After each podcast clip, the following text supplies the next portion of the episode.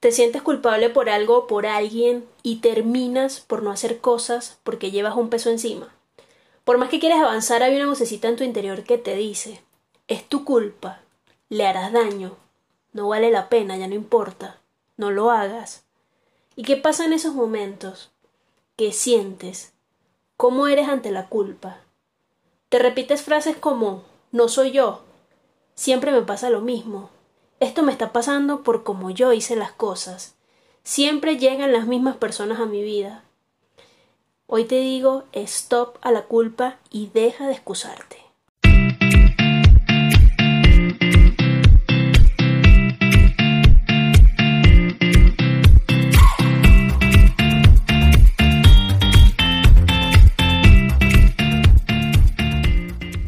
Sé que a lo largo de nuestra vida existen situaciones dolorosas, difíciles y complejas, de esas que nos dejan una cicatriz o marca imborrable.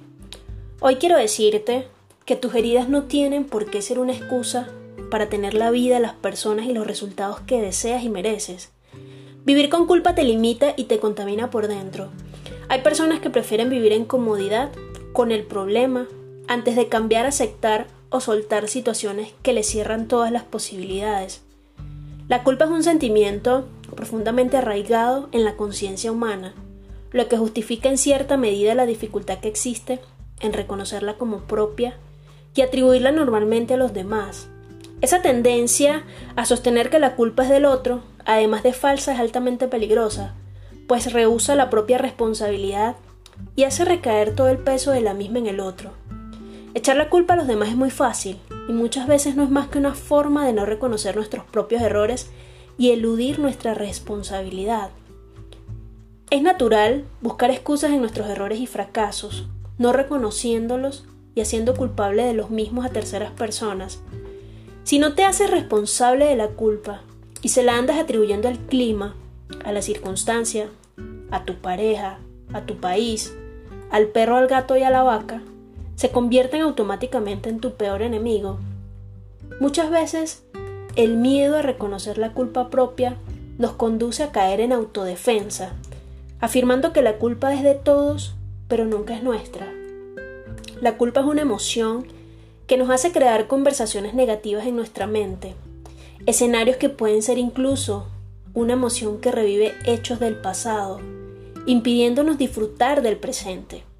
Si hiciste algo que no estuvo bueno, algo que no te gustó, el resultado que te dejó, algo que incluso llegó a lastimar a otra persona, perdónate y pide perdón. Perdonarte libera de ese sentimiento de peso que te impide avanzar, cambiar y ser lo que quieres ser. Con la culpa queremos cambiar hechos del pasado. Te pregunto, ¿será posible?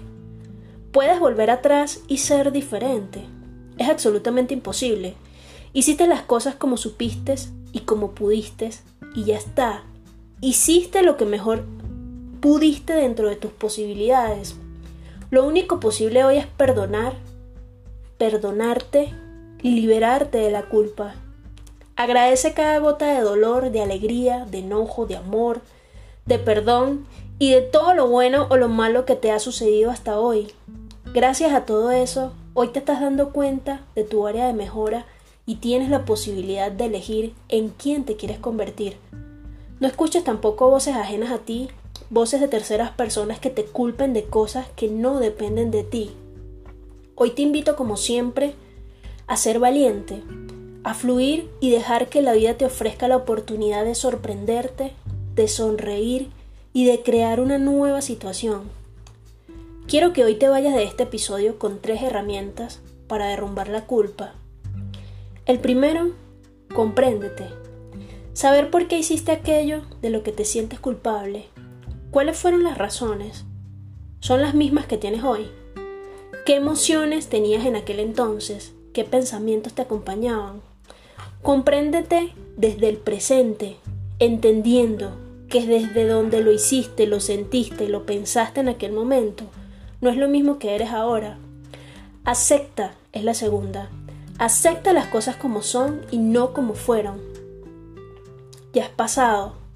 Acepta lo que eres hoy, porque lo que aceptas se transforma. La tercera ya te la mencioné hace unos minutos y es el perdón. Y vuelvo a repetirte que pidas perdón y que te pidas perdón. Crea esa conversación que te hace falta con esa persona y verás cómo la culpa termina de irse. Si te gustó este episodio y si sobre todo te ayudó a mirar diferente, te pido que me lo hagas saber con un comentario o con una recomendación.